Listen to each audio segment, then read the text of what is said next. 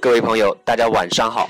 今天为大家读一篇文章，很有意思，叫做《为什么不主张吃猪肉》。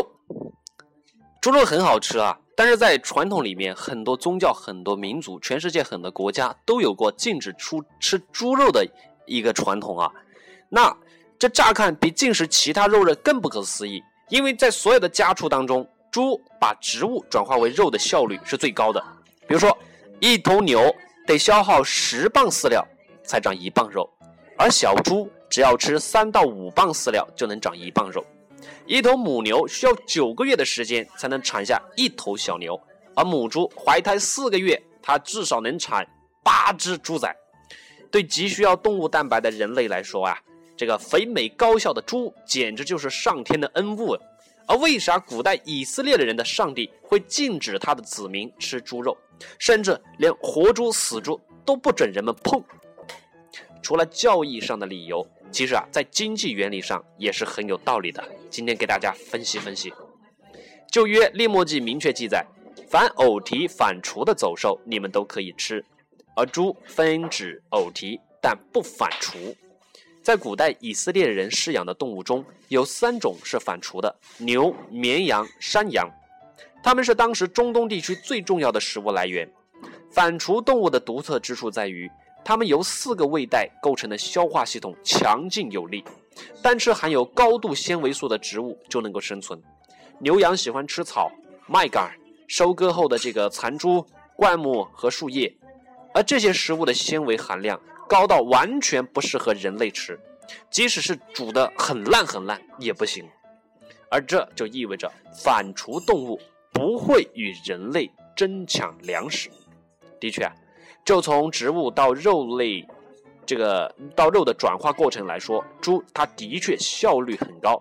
但是呢，它需要一些什么样的植物呢？我们来看一下，在消化器官和营养需求方面来说。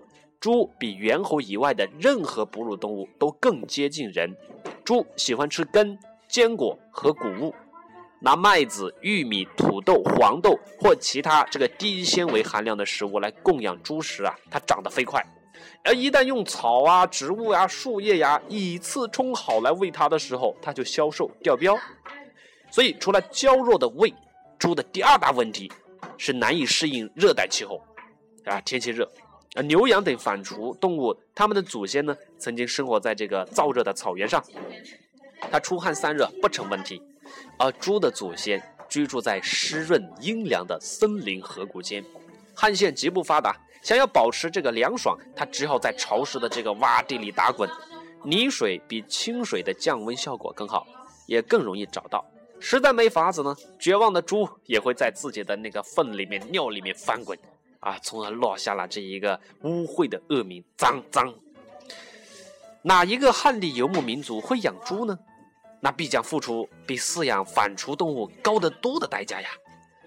人们不得不给猪搭建一个凉棚，提供降温用的额外的水，还要在饲料中添加谷物和谷子，而这些本来就是人类自己吃的食物呀。